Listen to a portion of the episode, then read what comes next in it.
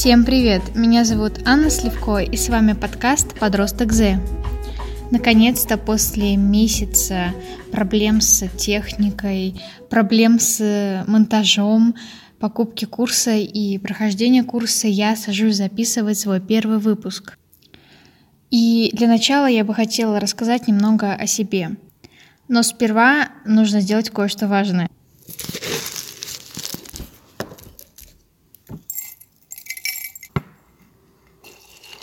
Заварить зеленый чай. Чай пахнет просто восхитительно. Думаю, теперь можно рассказать немного обо мне. А, я подросток, учусь в обычной школе и просто безумно люблю читать. Я постоянно таскаю с собой в рюкзаке а, потрепанную книжку от издательства АСТ с желтой обложкой или ношу с собой электронную книгу или слушаю аудиокнигу в наушниках или слушаю подкаст о книгах. В общем, книги со мной практически каждый день моей жизни.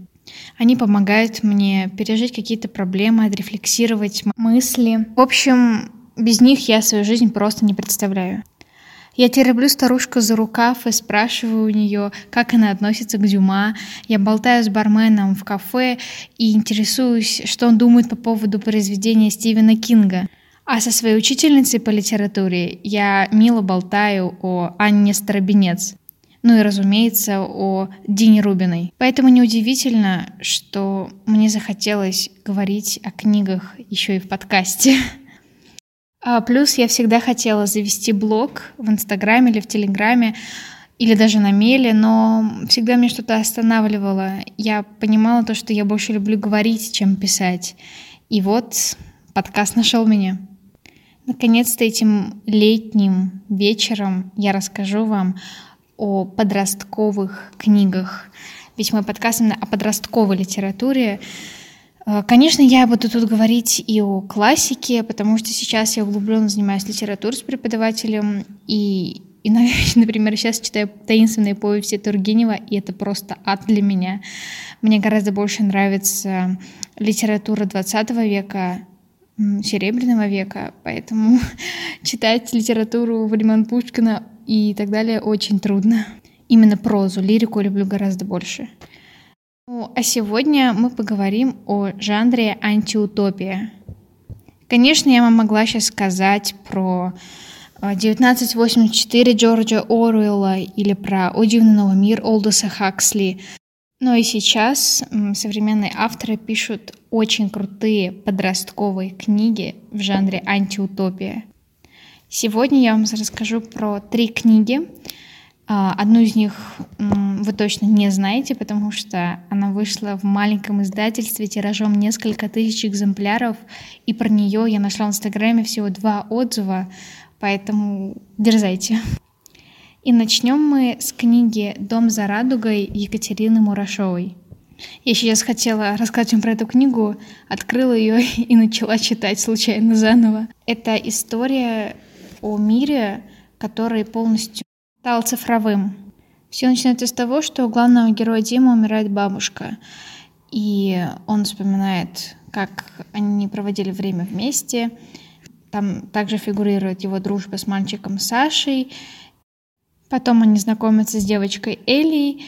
Ну, в общем, мне кажется, там подрос где-то лет 12, может, 11, но там дело не только в этом. Мне становилось плохо, когда я читала описание вот этого цифрового мира, и я понимаю то, что, в принципе, это наше будущее лет через там 20. И мне поразило, как детей в детском саду делили на лютиков, аутов, тугезов, асов, по тому, как они реагировали на людей, как их делили просто как роботов. Этот мир стерильный, никаких тревог, страданий, болезней. И все избегают контактов с реальностью, не проработав эту проблему со своим психотерапевтом. И никто не задается сложными вопросами, например, от чего или от кого зависит наш выбор, мы ли выбираем свою жизнь или нами управляют? Если да, то кто и зачем? Книга просто прекрасная. Я сейчас зачитаю вам некоторые отрывки из нее, и вы поймете, почему ее просто стоит прочитать. Би мне была рада. Я знал наверняка. Я всегда привозил ей розу, не заказывал в доставке, а сам заходил в гипермаркет по дороге и выбирал с длинным стеблем и не до конца распустившуюся, и цвет, по настроению, погоде и вообще. Би любила розы, она говорила, в этом цветке есть некая достаточность, как хорошо темперированном клавире. Не знаю, что такое хорошо темперированный клавир, и никогда не пытался узнать. Про это Би говорила так. В окружающей тебя жизни всегда должна оставаться тайна, загадка. Это скрепляющая субстанция. Если она исчезает, ткань бытия моментально начинает расползаться прямо у тебя под пальцами. Би считала, что ойкумет и инфочипы прекратили подлинное существование человечества как цивилизация познающих мир личности единиц. Нынешнюю цивилизацию она называла плазмодией. Что такое плазмодия, все-таки выяснил. Это из биологии. Такое странное живое существо, нечто среднее между одноклеточными и многоклеточными. У него много ядер, но между ними нет клеточных перегородок. Почему-то я всегда представлял этот плазмодий, сидящим на свежеспиленном пне и смотрящим в небо. И еще цитата. Когда Розамунда со своими локонами, нарисованными глазами и развивающимся балахоне выходила на тропу возвышенных вздохов, все вокруг, включая океаны чаек, превращалось в огромную сцену. И она на ней царила. Розамунда говорила, что никогда не видела ничего драматичнее заката. И в этом я был с ней согласен. Как же я вообще жил раньше без закатов и рассветов? Очень классная книга, всем советую. Вторая книга, о которой я хочу рассказать, это книга Светланы и Николая Пономаревых «Город без войны». Я уже читала у них книгу «Точка бифрукации», ее автор Николай Пономарев. Очень крутая история, я просто прониклась, и я потом о ней расскажу попозже в других выпусках. А сегодня я хочу поговорить о книге «Город без войны». Это история о Сашке, которого выкинули из академии военной, где он учился, из-за того, что он якобы помогал своему другу-предателю. Он уходит в службу обороны «Штурм» и становится штурмовиком. Этот отряд становится Саше домом и семьей. Его самого признали изменником, и теперь он не может с таким волчьим билетом никуда попасть. В этом отряде он а, познает настоящую жизнь и начинает задумываться о том, зачем ведется эта долгая-долгая война между их городом и городом Энском, соседним городом. Этот мир, он очень похож на наш. Здесь есть и телевидение, и мобильная связь, но они на втором плане. Безымянный город, где разворачиваются действия, мог бы располагаться где угодно. И атмосфера этого города очень напоминает наше прошлое. Только непонятно, Почему опустошены целые кварталы и зачем внесли границу города колючей проволокой? Мне понравилось то, что э, авторы не замалчивают о каких-то неприятных вещах. Они говорят просто и прямо. Это что-то вроде такой притчи, которая меня заставила задуматься о том, а зачем вообще ведутся войны в мире.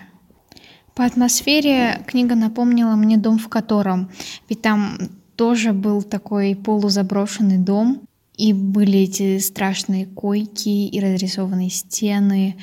И тут то же самое. А штурмовики живут в опустошенном квартале, в многоэтажках, и они таскают со свала какие-то предметы мебели, еду покупают в страшном магазине на границе с нормальными районами. В общем, очень атмосферная книга. А теперь я бы хотела зачитать несколько цитат. «Просто я не способен любить по-настоящему», — решил Сашка. «Потому что те, кто мне был дорог раньше, погибли или предали меня. А может, не я виноват, может, у нас такой город неправильный. Здесь любить нет смысла. Проще ненавидеть, это привычнее. В центре не любят штурмовиков и ненавидят красных братьев. Мы не любим братьев и считаем отбросами тех, кто живет в центре. Может, из зависти. У главы есть контора, которая ненавидит всех подозрительных людей, ловит и убивает. Каждый в городе ненавидит энских. Все кого-то ненавидят. В этом может быть смысл города – ненавидеть всех, а любовь – это мелочь. Если одной любовью обходиться, то город захватит энские. Только в сказках все любят друг друга. Сашка сел рядом с парнями. «А что ты про какой-то город все бредил?» – спросил Юра. Я не понял толком. «Я не бредил», — вздохнул Сашка. «Вы просто ничего не хотите слушать. Вы согласны жить здесь без всякой справедливости, и вы все умрете, потому что выжить тут может только сильная, быстрая и расчетливая сволочь. А среди вас такой нет. В общем, вместо того, чтобы искать цитаты, я снова начала читать книгу. Она безумно увлекательная. Если вы хотите почитать что-то похожее на «Дом в котором», то вам обязательно нужно прочитать «Город без войны». И, наконец, последняя книга и, наверное, моя самая-самая любимая — это книга литовской писательницы Ребекки Уны «Отключай». Действие происходит в альтернативном мире, стерильном мире, в котором не осталось а, ни ощущений, ни чувств, и люди общаются онлайн, и все предметы, цвета, запахи, все перенесено в систему. Но главная героиня Грита, ее это не устраивает, и она другая. Она влюбляется в парня Монтаса. Главным героям придется решать, превратиться ли им в часть системы или попробовать остаться самостоятельными. Только возможно ли это, когда виртуальный мир посягает на все, даже на чувства? Наверное, что меня больше всего поразило в этой книге, так это то, что главная героиня не видела свою мать, по-моему, с детского возраста, то есть там лет 7-8. И самое страшное, она говорила о том, что ее мать находится в соседней комнате. То есть отец от них то ли ушел, то ли умер, я не помню. Но то, что она не видела свою мать 8 лет, находясь в соседней комнате, это меня просто поразило. Это история о том, как технологии разрушают наш, э, нашу личность, они посягают даже на наши чувства, наши, наши мысли, на все. И, как говорится Мара Бека Уна о технологиях, не то плохо, что мы используем технологии, общаясь с другими людьми. Плохо, что общаться без технологий уже не получается. И эта книжка была победителем в Литве конкурса литературы для подростков – на ней стоит маркировка 14+, но мне кажется, ее нужно прочитать тем, как, собственно говоря, и те книги, о которых я рассказывала ранее. И это моя самая любимая книга из всех трех, которых я рассказала. Я ее часто давала почитать своим друзьям, и вам тоже советую. Цитаты. Сегодня было шесть уроков, по два.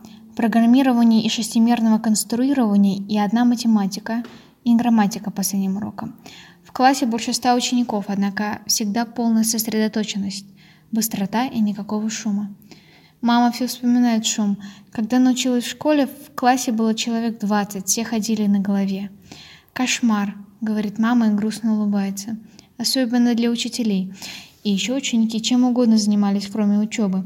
Кто-то ныл про свою любовь, другие играли в карты, некоторые под парты нажимали на кнопки мобильников, а несчастные учителя работали укротителями. Поучиться удавалось разве что в старших классах, перед самыми экзаменами. Еще. «Мама, тебе ведь теперь труднее стало?» «Почему труднее?» Она опять смотрит на меня, на этот раз сильно наморщив лоб. Грита, даже не думай об этом. Раньше было много боли, теперь все проще. Ты разве не заметила, что нам больше не приходится страдать? Да, конечно. Только почему-то любое охватившее меня чувство называют симптомом. Пережитком прошлого или тоской. Но как же можно тосковать по тому, чего ты не знаешь? Потому что никогда с тобой не случалось. Взять хотя бы эти странные поцелуи. Почему, едва увидев ту фотографию, захотела целоваться, как на ней, обмениваться миллионами бактерий? Алла немедленно отправила бы меня к терапевту. Мы — два иссохших дерева, компьютеры, у которых рассыпалось сложное сознание. Он наклоняется обеими руками и обнимает меня. Так, словно все время с той минуты, как вскинул руку на стадионе, только это и хотел сделать. На этом все. Вот про такие прекрасные книги я сегодня вам рассказывала. В следующий раз мы поговорим о нонфикшене. Я думаю, если все удастся. И, наверное, выпуск будет чуть побольше. Сегодня такая проба пера. Я готовлю у меня уже есть план 10 выпусков ближайших, поэтому будет интересно. Вы можете сейчас меня послушать на Яндекс Музыке. Я жду ответа от Apple Podcasts. У меня возникли некоторые проблемы с загрузкой а, моего подкаста подкаста, поэтому пока что только на Яндекс Музыке, но думаю, уже через неделю вы сможете меня послушать на Apple Podcasts и на Google Podcasts. Подписывайтесь на меня в соцсетях, чтобы ничего не пропустить, а также на Патреоне, а, где сегодня создала аккаунт и куда я буду выкладывать разные штуки, которые не вошли в официальную версию монтажа подкаста. Спасибо большое, что слушали меня, и увидимся в следующем выпуске. Пока! thank you